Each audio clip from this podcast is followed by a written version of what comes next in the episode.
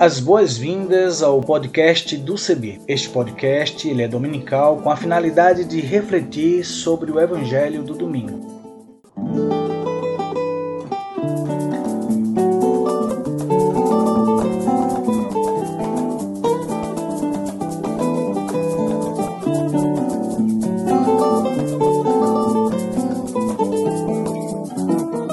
Oi, tudo bem? Espero que sim. Quero convidar você a aderir à hashtag para todos verem. Vamos nessa? Vamos juntos? Eu sou Isaías Torquato. Aderindo à hashtag para todos verem, deixa eu fazer minha descrição. Sou pardo, cabelo crespo, uso barba e uso também óculos. E vou estar com vocês apresentando outras pessoas que farão as narrativas das reflexões bíblicas e também lendo os textos bíblicos produzidos para nossa reflexão vamos começar a compartilhar com vocês reflexões bíblicas propostas por teólogas e teólogos de vários lugares do Brasil e do mundo. Venha conosco, vamos nessa caminhada comum esperançar tempos novos e fortalecer a vida.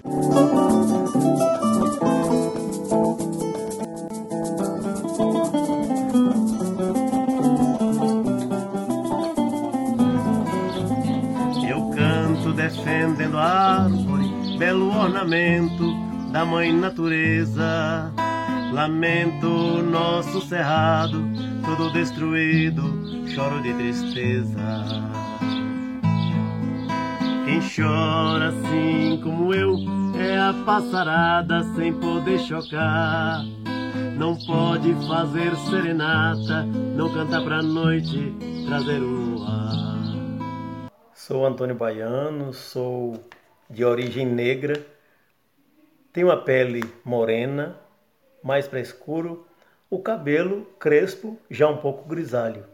E gosto de carregar sempre um sorriso nos lábios, porque a gente precisa sorrir, porque já choramos demais. Agora é hora de se alegrar.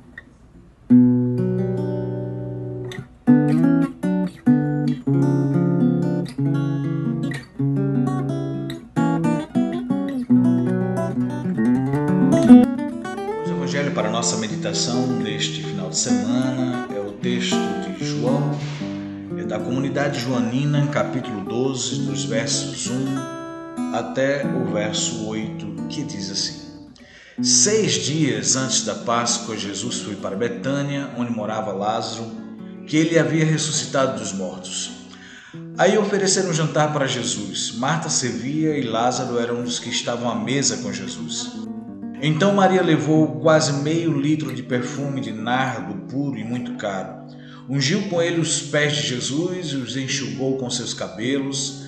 A casa inteira se encheu com o perfume. Judas Iscariotes, um dos discípulos, aquele que ia trair Jesus, disse: Por que esse perfume não foi vendido por trezentas moedas de prata para dar aos pobres?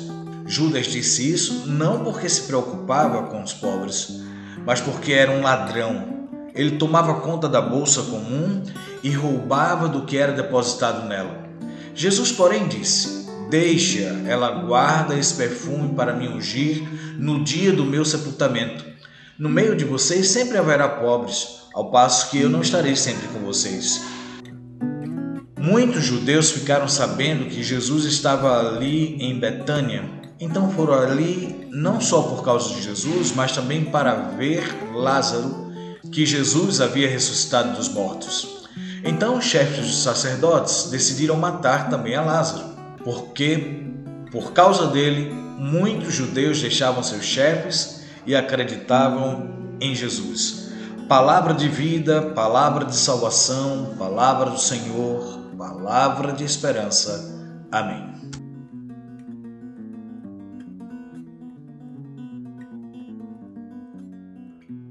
Eu sou Odja Barros e pelo meu sotaque percebe que sou nordestina.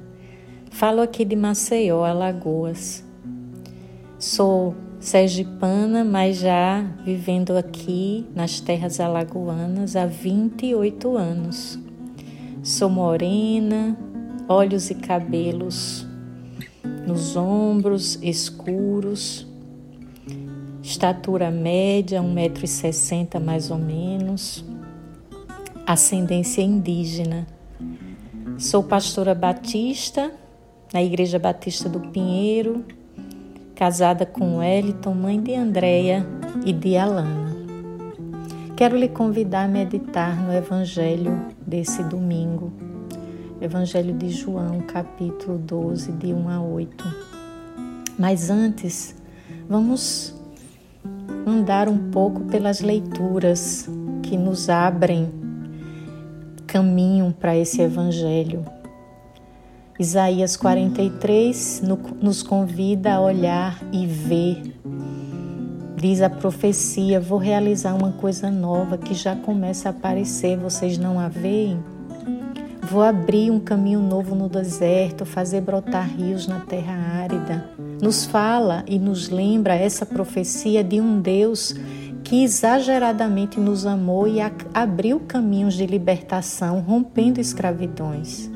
O Salmo 126 então nos convida a celebrar a libertação de todas as opressões e escravidões, inclusive aquela que atinge o nosso olhar, que não nos permite ver a coisa nova que já está aí aparecendo. Já a carta de Filipenses, essa carta terna e afetiva, nos convoca nesse tempo favorável à conversão a revermos aquilo que dá sentido à nossa vida. O que é que devemos considerar perda ou ganho. Neste contexto, o Evangelho de João nos convida a olhar outra vez para o gesto de Maria de Betânia e, a partir desse gesto, pensar sobre nossas, nossos valores, aquilo que valorizamos, aquilo que consideramos verdadeiramente perda ou ganho, desperdício, exagero eu cresci numa família pobre, na parte nordeste do Brasil. Meu pai e minha mãe sempre me ensinaram que desperdício é pecado. Minha mãe dizia assim: só coloque no prato que vai comer. Não se pode jogar comida fora, isso é um pecado. Para uma família que tinha muito pouco, qualquer desperdício era considerado um pecado. Vivemos em um Brasil que voltou a conviver com o cheiro da fome, da miséria. Mas sabemos que somente algumas pessoas sentem mais o aroma da pobreza, da falta, da miséria. Pobreza tem sexo, tem cor, tem geração, tem geografia. As pessoas negras, mulheres, crianças periféricas desse país convivem cotidianamente com esse aroma, esse cheiro da fome, da miséria. Sofrem de mais imediato e diretamente com as crises econômicas e políticas produzidas. E essa realidade é o resultado de exagero, de ganância, de desperdício daqueles que ocupam e dominam o poder e a riqueza. Desperdício é isso o mau cheiro das políticas de morte que roubam a vida de pessoas empobrecidas e excluídas invadem as casas desse país e parece não incomodar a narina de alguns e de, daqueles mais poderosos. Tanta coisa cheira mal nas estruturas políticas, religiosas desse país. Para, paradoxalmente, o único cheiro que acaba incomodando a casa dos poderosos é o perfume amoroso do gesto, da gratitude, do amor, da entrega, do acolhimento. Quando um gesto como esse invade a casa, rompendo a rigidez dos sistemas políticos, religiosos, culturais, trazem o perfume novo incomodam as narinas habituadas com o mau cheiro do poder que produz miséria e fome. É essa coisa nova que Isaías, na sua profecia, anuncia que já está acontecendo e que começa a aparecer. João 12, 1 a 8. Olhe de novo essa cena. Vamos contemplar mais uma vez. Olhe, veja o novo que acontece aí. Vejamos a cena outra vez. Imagine. Com certeza, o cheiro do bálsamo perfumado entrou naquela casa antes que a mulher chegasse a entrar. Vinha com ela pelo caminho para a casa de Simão, o leproso. Ensaiava o gesto, sabendo que teria de improvisar. Sabia o que queria, por isso o perfume. Sabia que não podia, não havia sido convidada, não era esperada, por isso a surpresa, o inesperado. Mas Jesus estava lá, por isso se atrevia. Essa é a mistura dessa mesma narrativa de João em outros evangelhos. Em Mateus, diz: aproximou-se dele uma mulher trazendo um vaso de alabastro cheio de precioso bálsamo que derramou sobre a cabeça, estando ele à mesa. O cheiro é inevitável escorre pela cabeça, respinga na mesa e na roupa do discípulo ao lado. A casa toda cheira a bálsamo, impossível não sentir. Enebriada pelo perfume, a memória já não sabe dizer se foi a cabeça ou os pés, o corpo todo, mas ouve a mulher e ouve o perfume. Uns dizem que a mulher fez mais, enxugou os pés de Jesus com os cabelos. Só sabemos que a casa cheirava e os homens se irritavam. Vendo isto, indignaram-se os discípulos e disseram: Para que este desperdício? Pois este perfume podia ser vendido por muito dinheiro e dar-se aos pobres. Era Páscoa.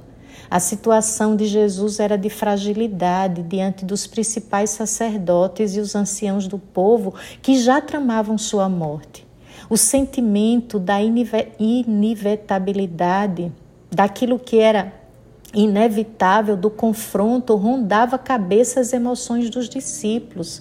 Era Páscoa e as prioridades estavam claras, os compromissos haviam sido feitos, até que aquela mulher e seu cheiro entraram pela casa adentro e o novo aconteceu ali, estava ali, era possível ver.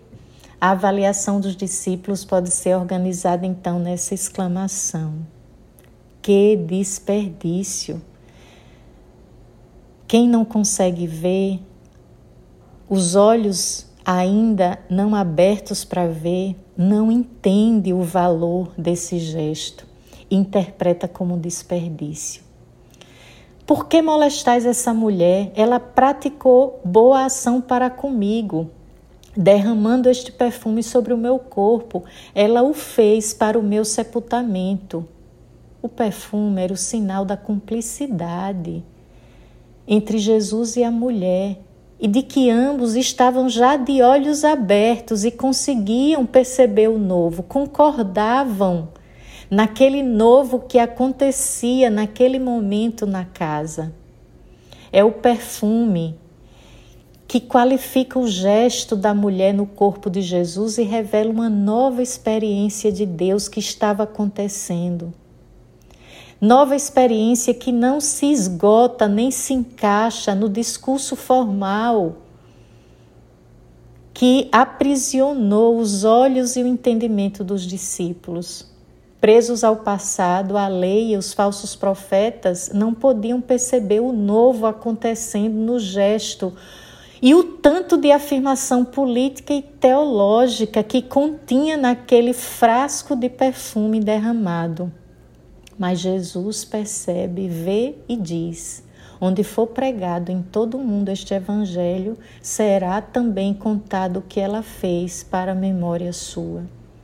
Os gestos de invadir a casa, onde se reúnem os homens poderosos, e derramar o perfume novo, traduz bem o tanto de desafio e tarefa que temos e ainda teremos a fazer. A memória desse gesto exagerado deixa uma grande provocação em tempos de quaresma esse cheiro do perfume derramado do amor e gratuidade contidos no gesto da mulher, atravessou o tempo, a história e continua exigindo leitura, sentido, revelação. É preciso ver, é preciso perceber o novo acontecendo em gestos exagerados de amor e de gratuidade. Todas as vezes que quebramos os vasos que guardam o perfume amoroso,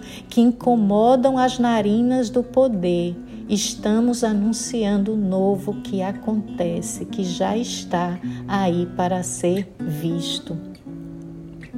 A casa, a igreja, as estruturas são sempre provocadas por gestos como este e de pessoas não convidadas e não esperadas que quase que invadem os espaços nos quais elas não estão convidadas a entrar, como a mulher do perfume derramado.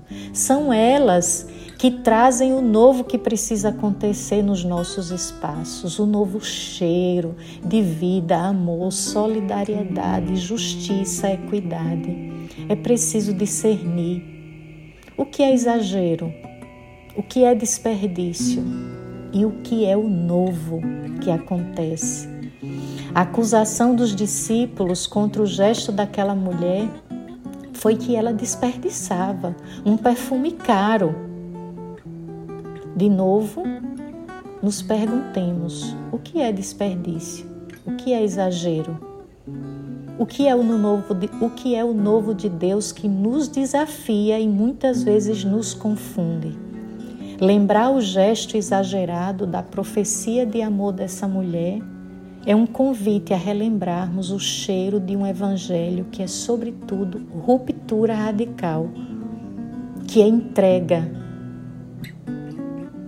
que é amor, mas também é exagero de serviço, de gratuidade. Só alguns olhos podem ver. Sigamos fazendo profecia exageradamente amorosa, derramando um novo aroma de amor e que esse novo aroma invada e encha toda a nossa casa. Amém.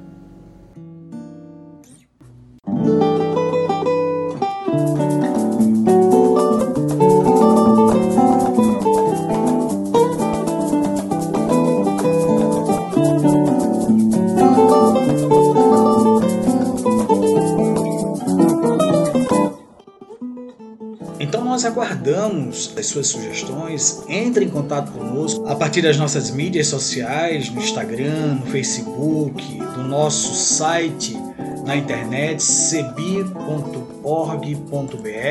E se você também desejar entrar em contato conosco, você pode fazer pelos números 51 3568 2560 e pelo WhatsApp 51 99734 4518 e pelo e-mail comunicação@cebi.org.br e também utilizando a hashtag podcast do Cebi. Até o nosso próximo encontro e espero vocês. E muita saúde pra gente, muita harmonia, muita paz e até breve.